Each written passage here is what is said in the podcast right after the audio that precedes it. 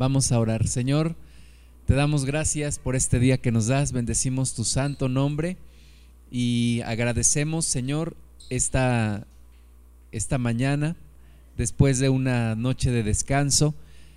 Te damos muchas gracias, Señor, porque tú sustentas nuestra vida, tú nos das el ánimo, la fuerza para seguir adelante, Señor. Gracias te damos que podemos ya estar aquí, Padre, cada uno desde su hogar. Tú nos has traído con bien, tú nos has dado los medios, Señor, para estar aquí. Y bendecimos tu santo nombre. Te doy gracias por mis hermanos, Padre, por sus vidas, por su ánimo de seguir buscándote, de seguir encontrándose contigo cada día, Señor. Y disponemos de todo nuestro ser para hoy, para conocer más de ti, Señor, y también para adorarte y para bendecirte. Trae por favor, Señor, a nuestros hermanos que vienen en camino. Declaramos camino abierto en el nombre de Jesús. Reprendemos todo estorbo en el nombre de Cristo Jesús. Declaramos que van a llegar con bien. Y Señor, que todos estemos preparados, dispuestos para ti. Te pedimos, Señor, que nos perdones, por favor, que nos limpies, que nos laves de todo pecado.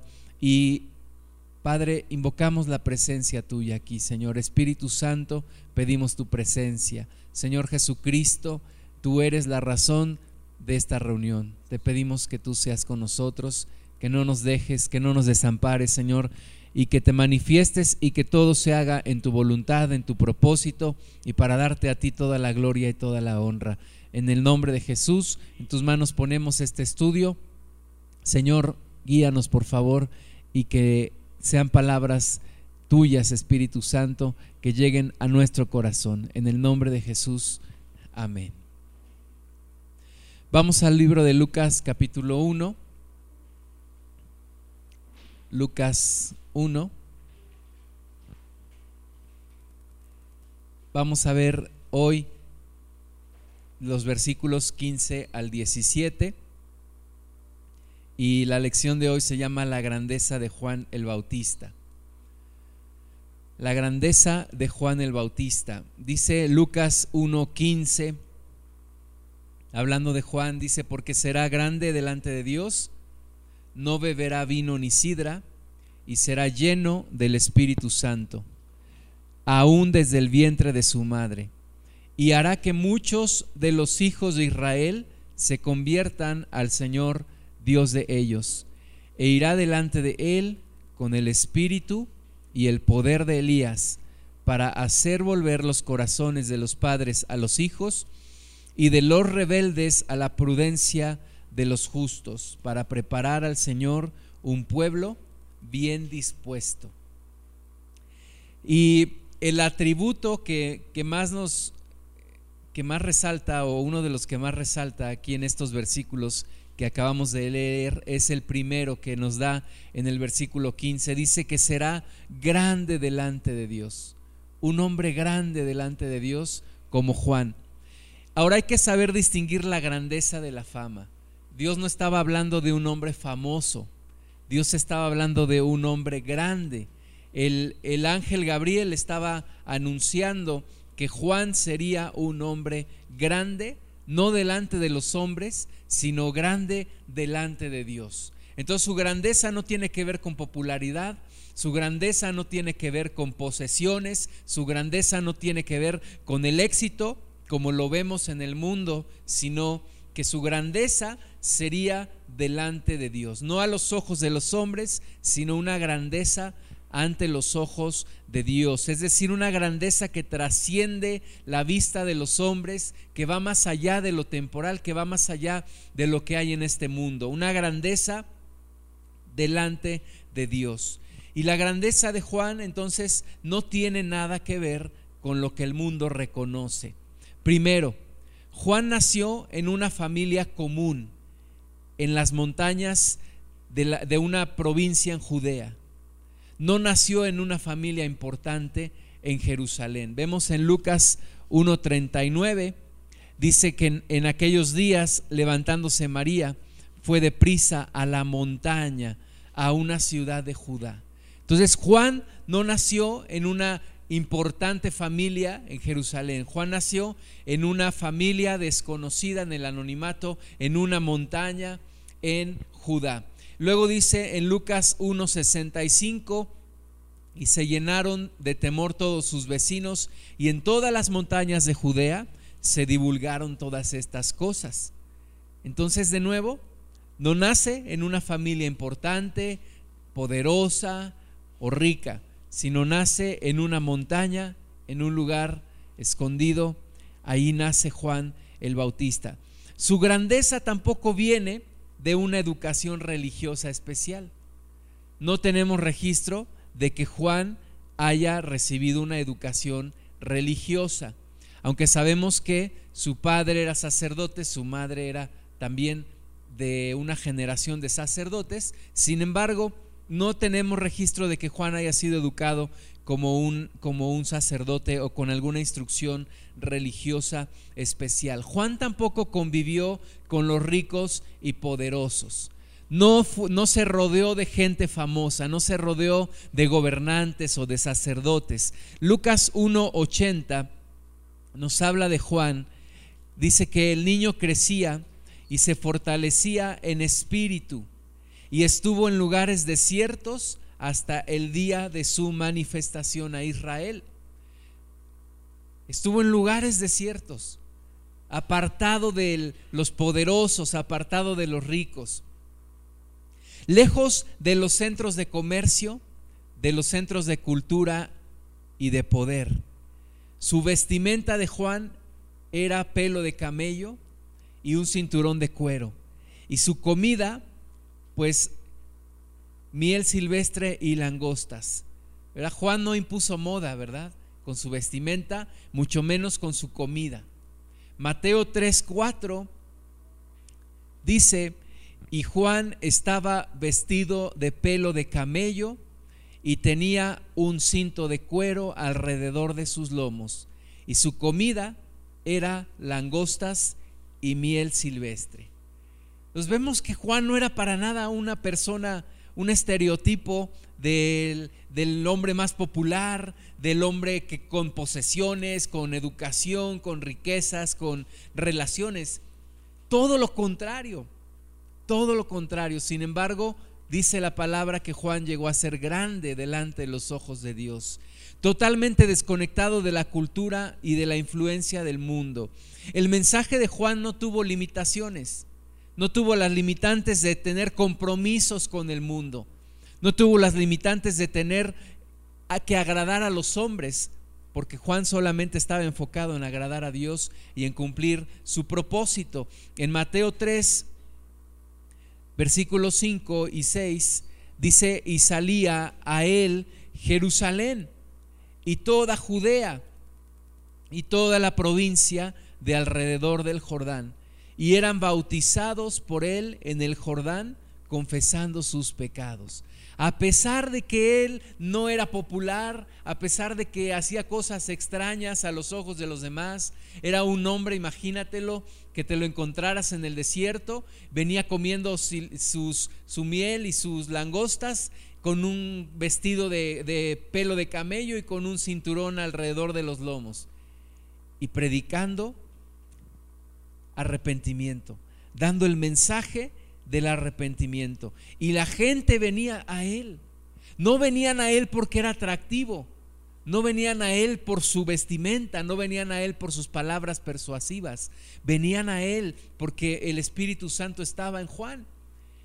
De manera que no era ninguna otra cosa más que el poder de Dios actuando en este hombre, que venía con un mensaje directo y no comprometido con los hombres, sino con Dios. En Mateo 3:7 lo escuchamos, dice que al ver él que muchos de los fariseos y de los saduceos venían a su bautismo, les decía, generación de víboras, ¿quién nos enseñó a huir de la ira venidera?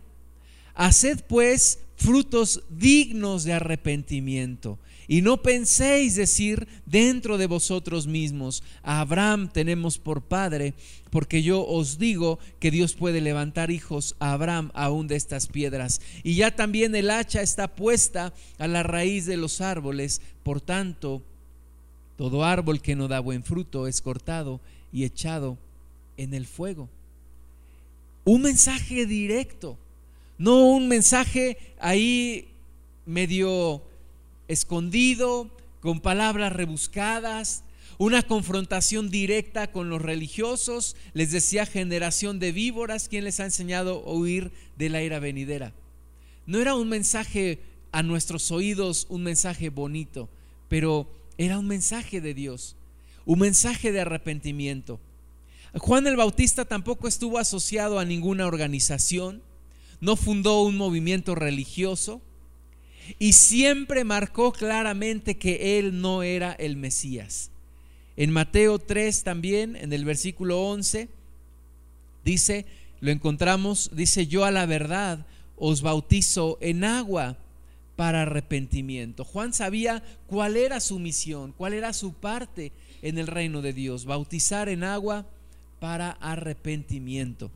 Dice, pero el que viene tras mí, cuyo calzado yo no soy digno de llevar, es más poderoso que yo él los bautizará en Espíritu Santo y fuego. Su aventador está en su mano y limpiará su era y recogerá su trigo en el granero y quemará la paja en fuego que nunca se apagará. Entonces Él está diciendo, yo no soy el Mesías. Viene detrás de mí uno que es antes que yo, que es más poderoso que yo. Y Él dice, los bautizará en Espíritu Santo y en fuego. La humildad de Juan es parte de su grandeza. El reconocer quién realmente era Él y quién era Jesucristo. Es parte de la grandeza que Él tiene delante de Dios. Y en Juan 1.29 dice, el siguiente día vino Juan, perdón, vio Juan a Jesús que venía a Él y dijo, he aquí el Cordero de Dios que quita el pecado del mundo. Juan refiere a Jesús. Juan dice, miren, Él es, Él es el Cordero de Dios, el que quita el pecado del mundo. Este es aquel de quien yo dije, después de mí viene un varón, el cual es antes de mí, porque yo era, porque era primero que yo, perdón. Y yo no le conocía, mas para que fuese manifestado a Israel, por esto vine yo bautizando con agua. También dio Juan testimonio diciendo, vi al Espíritu que descendía del cielo como paloma y permaneció sobre él. Y yo no le conocía, pero el que me envió a bautizar con agua, aquel me dijo, sobre quien veas descender el Espíritu y que permanece sobre él, este es el que bautiza con el Espíritu Santo. Y yo le vi y he dado testimonio que este es el Hijo de Dios. Esa humildad para reconocer, esa humildad para saber cuál era su labor, para no pensar que él podía ir más allá de lo que Dios le había asignado. En un momento en donde todos estaban volteando hacia él, su ministerio crecía, bautizaba a personas y personas que venían ante él al Jordán y entonces pudiera haber tenido la tentación de, hacerse pasar por el Mesías. Sin embargo, siempre marca que Él no es el Mesías, que Él no es, que Él es solamente aquel que venía a preparar el camino para el Señor, pero que después de Él venía alguien que sí era, alguien que era antes que Él, alguien que era mayor que Él, alguien que es más poderoso y que bautizaría en el Espíritu Santo. Hermanos, todavía no sabía nadie quién era el Mesías. El Mesías ya tenía 30 años entre la gente, sin embargo, nadie sabía quién era. El mismo Satanás no sabía quién era, porque Herodes manda matar a todos los niños menores de dos años. El diablo no sabía quién era, sabía que ya había llegado, sabía que ya estaba aquí, pero no sabía quién era.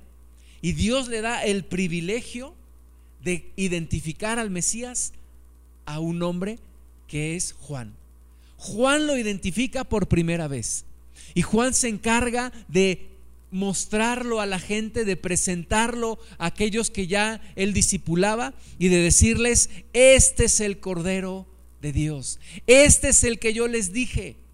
Desde ese momento, el diablo también identifica a Jesús cuando Jesús se bautiza y viene el Espíritu Santo sobre él. Satanás lo identifica y viene la prueba de nuestro Señor Jesucristo en el desierto. Pero antes de ese día, nadie sabía quién era. Los mismos demonios no sabían quién era. Pero Juan recibe la revelación de Dios y Dios le dice, sobre quien tú veas descender el Espíritu y que permanece sobre él, este es el que bautiza con el Espíritu Santo, este es el Mesías, este es el Salvador. La grandeza de Juan no radica en lo que él era, más bien radica en reconocer lo que él no era. Juan reconoce yo no soy, yo no soy. Y ahí está la grandeza de un hombre. En tanto que nosotros queremos reconocer grandeza en los hombres por sus riquezas, por su fama, por sus relaciones, por lo que tienen, por dónde se mueven, por dónde comen, por cómo se visten. Pero Dios reconoce la grandeza de un hombre por su humildad. Dios reconoce la grandeza de un hombre por su llamado, por su propósito, por su carácter. Y Juan es grande delante de Dios precisamente por todo esto. Juan incluso refirió a sus seguidores a Cristo. ¿Cuántos de nosotros estaríamos dispuestos a que alguna persona que ya hemos discipulado, decirle, bueno, pues yo hasta aquí llegué, ahora síguelo a él? ¿Cuánto, cuánto trabajo nos cuesta? ¿Verdad? Nos cuesta trabajo soltar a alguien, decir, eh, pues mira, yo ya terminé mi labor contigo, si tienes que buscar a alguien más, búscalo, sigue a Cristo, pero no me busques a mí. Y Juan es lo que hace. En Juan 1.35, teniendo Juan un ministerio floreciente, teniendo Juan mucha gente que venía a él a ser bautizados, predicando con el poder de Dios, con el poder del Espíritu Santo. Eh, sin embargo, él sabe que su ministerio tiene que ir menguando. Alguien, alguien le, preguntó, ¿eres tú el, Mesías? Y, alguien más le dijo, oye, ¿no te das cuenta que Jesús, el que tú bautizaste, está bautizando muchos más ahora? Eh, aunque no bautizaba a Jesús, dice que bautizaban sus discípulos. Y Juan les dice, no, yo les dije que yo no soy. Y yo soy amigo del esposo. Y el amigo del esposo tiene regocijo en ver que el esposo recibe a su esposa. Pero, pero yo no soy, dice, y es necesario que él crezca y yo mengüe.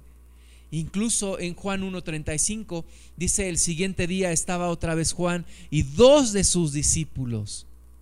Y mirando a Jesús que andaba por allí, dijo, he aquí el Cordero de Dios. He aquí el Cordero de Dios. Le dice a sus discípulos, miren, Él es el Cordero él es de quien yo les hablo.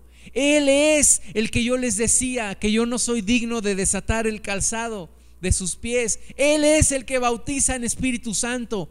A Él es al que ustedes necesitan. Y dice el versículo 37, le oyeron hablar los dos discípulos y siguieron a Jesús. Hermanos, en medio de un tiempo en donde en la iglesia nos ocupamos muchas veces de buscar nuestra propia grandeza y no la de Jesús, nos hace falta mirar un hombre como Juan. ¿Cuánto trabajo nos cuesta a los pastores reconocer tal vez que alguien tiene que irse porque tiene que seguir creciendo? Y reconocer que tal vez bajo mi dirección ya no va a seguir creciendo porque ya di lo que tenía que dar. Pero sabes que muchas veces nos convertimos en asesinos de nuevas almas, de nuevos líderes, de nuevos movimientos. Y por celos y por inseguridad impedimos que la gente siga buscando a Dios. Hay una gran inseguridad en nosotros de decir, pero ¿qué tal si esta persona que yo disipulé, que yo atendí, que yo ministré, ahora el día de mañana me rebasa a mí. Pues qué bueno, porque de eso se trata, porque no es no somos nosotros. Estos dos discípulos que fueron instruidos a través de Juan el Bautista, tal vez alcanzaron más cosas para el reino de Dios que el mismo Juan. Tal vez Juan ya no vio a Jesucristo en plenitud con los milagros y con y llegando a la cruz y todo lo que él hizo. Pero tal vez estos dos discípulos de Juan sí. Y Juan el Bautista tiene la suficiente humildad y el suficiente, el suficiente valor para decir, síganlo a Él, síganlo a Él. No me sigan a mí, síganlo a Él. ¿Cuántas veces nosotros decimos, es que tengo yo tantos discípulos, pero los discípulos no son míos? No los estoy haciendo mis discípulos. Yo lo que quiero es que sean discípulos de Jesús, no mis discípulos. Necesitamos aprender de este hombre grande ante los ojos de Dios. Desde ese día estos dos discípulos dejaron de seguir a Juan y siguieron a Jesús. Porque ese era el propósito de Juan, preparar el camino para el Mesías. Juan 1.19 dice, este es el testimonio de Juan. Cuando los judíos enviaron de Jerusalén sacerdotes y levitas para que le preguntasen, ¿tú quién eres? ¿Tú quién eres? ¿Qué, ¿Qué, hacemos cuando alguien nos pregunta, ¿tú quién eres? Y a lo mejor inmediatamente pensamos, bueno, pues mira, yo estudié en tal lugar, soy hijo de tal familia. Tratamos de buscar lo más apantallante, lo más impresionante. Tratamos de buscar nuestro lado positivo. Es que tú no sabes quién soy yo, es que tú no sabes de qué familia vengo, es que tú no sabes lo que yo soy. Pero a Juan le, mandan preguntar los religiosos, ¿tú quién eres? Da testimonio. A ver, dinos, ¿tú quién eres verdaderamente? Y dice el versículo 20, confesó y no negó. Confesó y no negó sino confesó, yo no soy el Cristo, yo no soy el Cristo. Cuán importante es reconocer lo que no somos nosotros. Decirle a la gente, mira, yo no soy el Cristo. Mira, yo sigo a, uno que, tú debes de seguir. Tú, yo sigo a uno que tú tienes que conocer. Pero Juan dijo, yo no soy el Cristo. Y le preguntaron, ¿qué pues? ¿Eres tú Elías? Dijo, no soy. ¿Eres tú el profeta? Y respondió, no. Le dijeron, pues, ¿quién eres? Para que demos respuesta a los que nos enviaron. ¿Qué dices de ti mismo? ¿Qué dices de ti mismo? Hermano, ¿cuánta confusión hay por una falta de identidad? en estos días, porque no sabemos quiénes somos, porque a veces queremos aparentar algo que no somos, porque a veces nos menospreciamos a nosotros mismos y vamos de extremo a extremo, a veces tratando de impresionar a la gente, a veces tratando de levantarnos el ánimo porque nos sentimos de lo más bajo. Pero Juan dijo, le dijeron, ¿qué dices de, de ti mismo? Y dijo, yo soy la voz de uno que clama en el desierto. O sea, simplemente uno que clama en el desierto. Enderezad el camino del Señor, como dijo el profeta Isaías. Eh, Juan no dijo, ah, sí, miren, yo soy Elías. No, tampoco dijo yo soy el profeta, tampoco dijo yo soy Cristo. Tampoco dijo yo soy el más grande de los profetas. No, ni tampoco dijo, yo soy un hombre grande, grande delante de Dios, como, como lo, lo dijo el ángel Gabriel acerca de mí. No, Juan simplemente dice, miren, yo soy la voz de uno que clama en el desierto. Tengo una función, tengo un propósito, tengo una misión. Y mi misión es prepararle el camino al verdaderamente importante que viene detrás de mí y que es Jesús. Entonces yo vengo a enderezar el camino del Señor como dijo el profeta Isaías. Un hombre que vestía vestido de, pelo de camello, su cinturón de cuero, su comida langostas y miel silvestre, que habitaba en el desierto, que no le interesaba el poder, que no le interesaba la fama. Es un hombre genuino, un hombre real, un siervo de Dios verdadero, que no buscaba su grandeza, que no buscaba su renombre, que no buscaba enriquecerse, que simplemente buscaba cumplir el propósito de Dios que se le había encomendado. Y de, y de esos necesitamos ser tú y yo. La muerte de Juan el Bautista tampoco es una muerte que, que muchos desearíamos. En Mateo 14, versículo, a partir del versículo 1, ese mismo compromiso con Dios, ese mismo mensaje directo, sin maquillaje, sin doble sentido, sin nada que esconder, es algo que le lleva a ser encarcelado. Mateo 14.1 dice, en aquel tiempo Herodes el tetrarca oyó la fama de Jesús y dijo a sus criados, este es Juan el Bautista, ha resucitado de los muertos y por eso actúan en él estos poderes.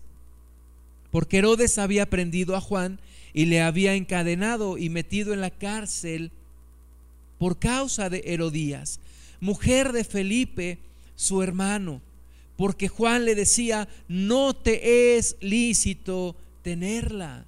Fíjate, capaz de confrontar al mismo Herodes, a un gobernante poderoso que tenía el poder para meterlo a la cárcel y matarlo, como finalmente sucedió.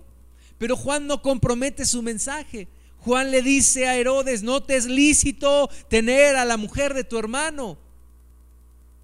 Y entonces dice el versículo 5, Herodes quería matarle, pero temía al pueblo, porque tenían a Juan por profeta. Un hombre grande delante de Dios es, es un hombre temible. Es un hombre a quien aún los reyes le temen. Aún los reyes le temen. Es un hombre que por su relación con Dios, que por su integridad, que por su autoridad, causa temor en otros hombres, aparentemente poderosos. Versículo 6 dice, pero cuando se celebraba el cumpleaños de Herodes, la hija de Herodías danzó en medio y agradó a Herodes, por lo cual éste le prometió con juramento darle todo lo que pidiese. Ella, instruida primero por su madre, dijo, dame aquí en plato, en un plato la cabeza de Juan el Bautista. Entonces el rey se entristeció, pero a causa del juramento y de los que estaban con él a la mesa mandó que se la diesen y ordenó decapitar a Juan en la cárcel.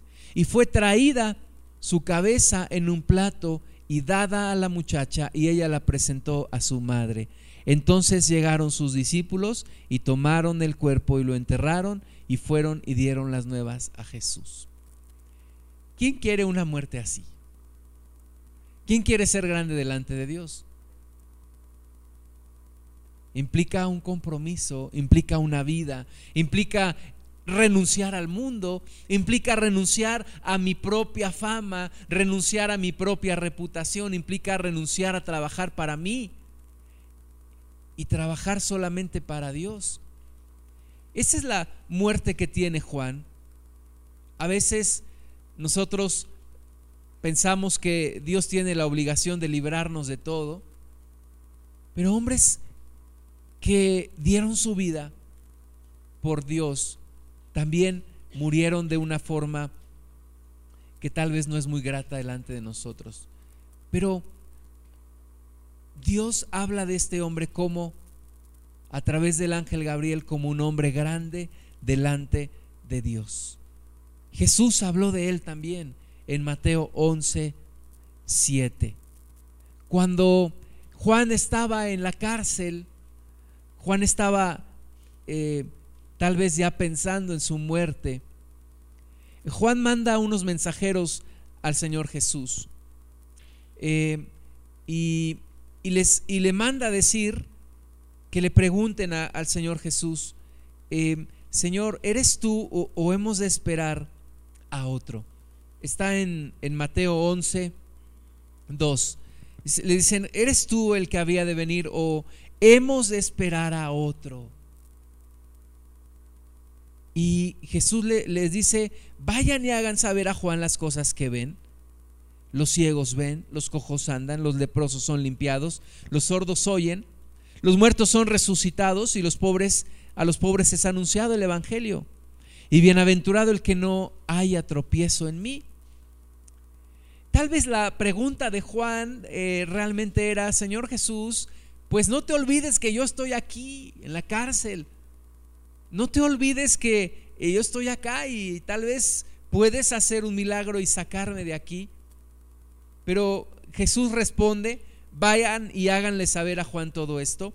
Y luego cuando se van los mensajeros de Juan, versículo 7, dice, mientras ellos se iban, Mateo 11, 7, comenzó Jesús a decir de Juan a la gente, ¿qué salisteis a ver al desierto?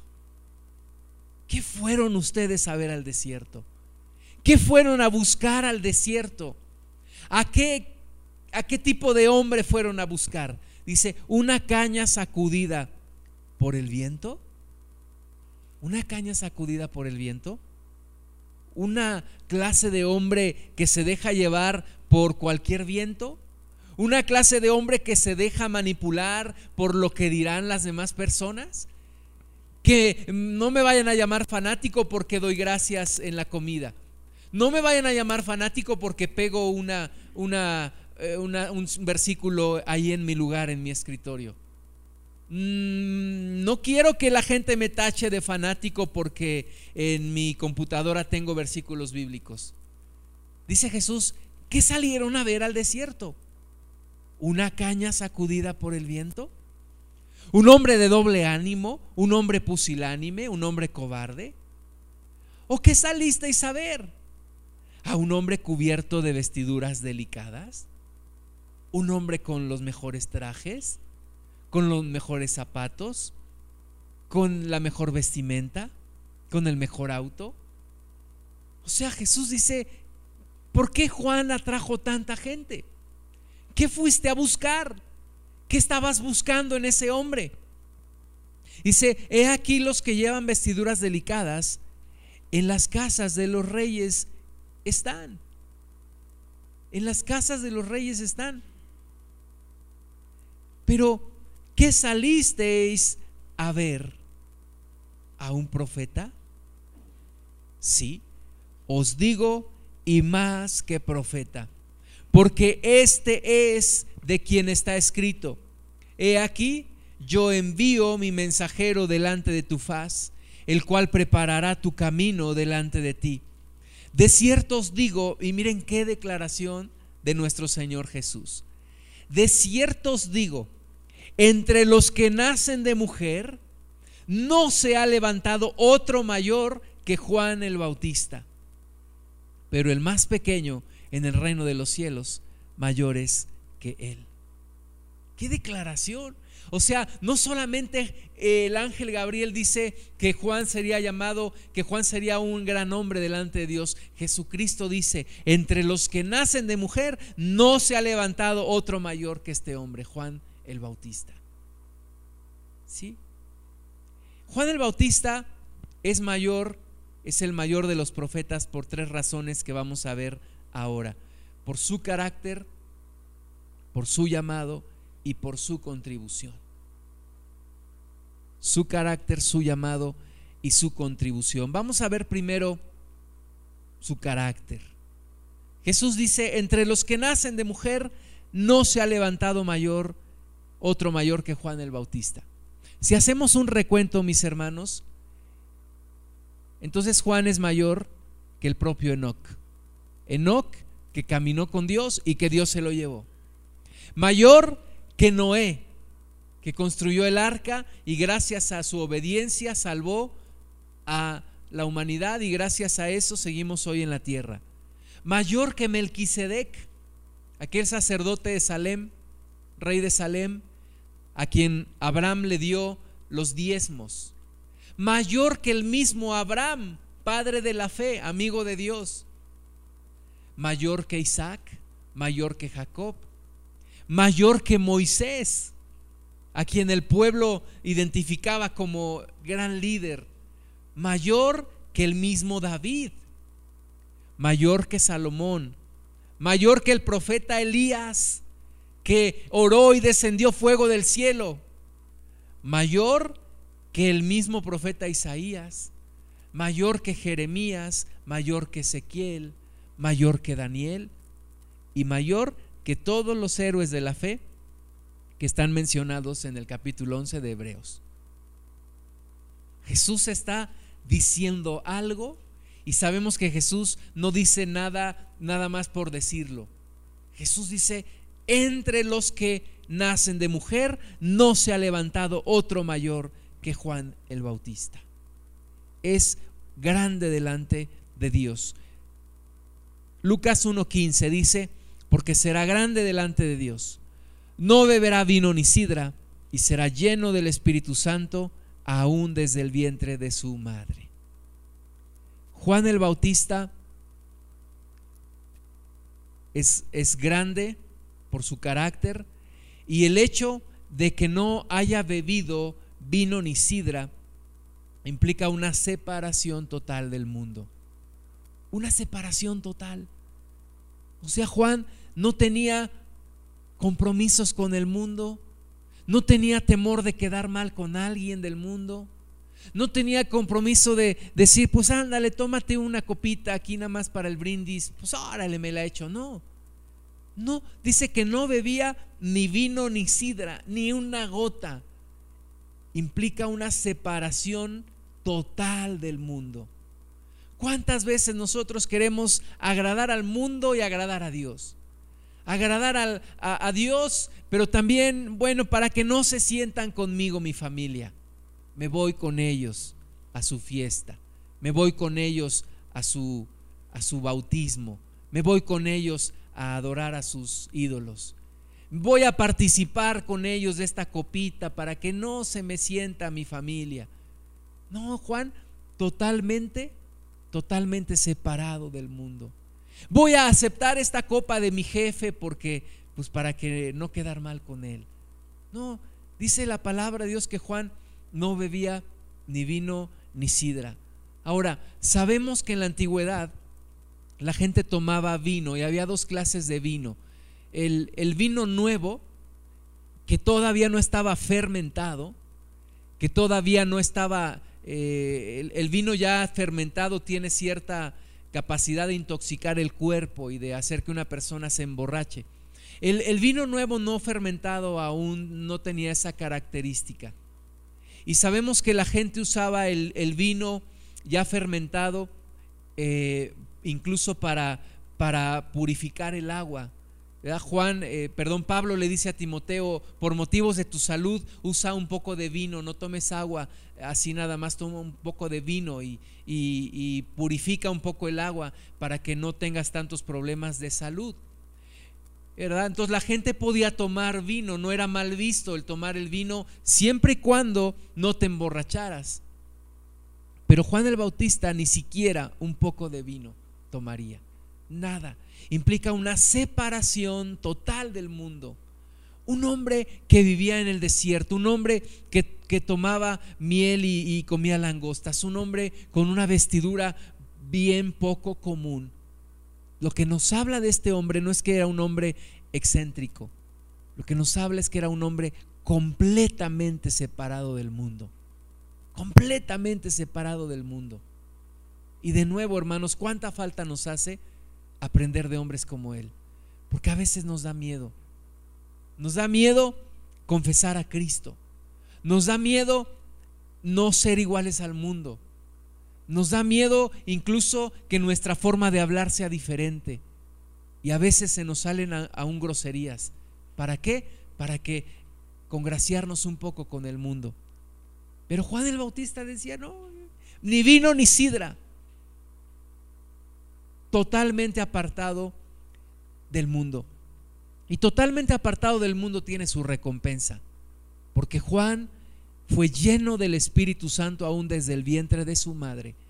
Lucas 1.39 nos deja ver ese momento. Dice, en aquellos días levantándose María, fue deprisa a la montaña, a la montaña, a una ciudad de Judá y entró en casa de Zacarías y saludó a Elizabeth. Y aconteció que cuando oyó Elizabeth la salutación de María, la criatura saltó en su vientre y Elizabeth fue llena del Espíritu Santo. El Espíritu Santo llenó a Juan desde el vientre de su madre. Un, un gran llamado implica una gran responsabilidad, implica una gran separación del mundo. ¿Dónde vemos muchas veces cortado nuestro llamado?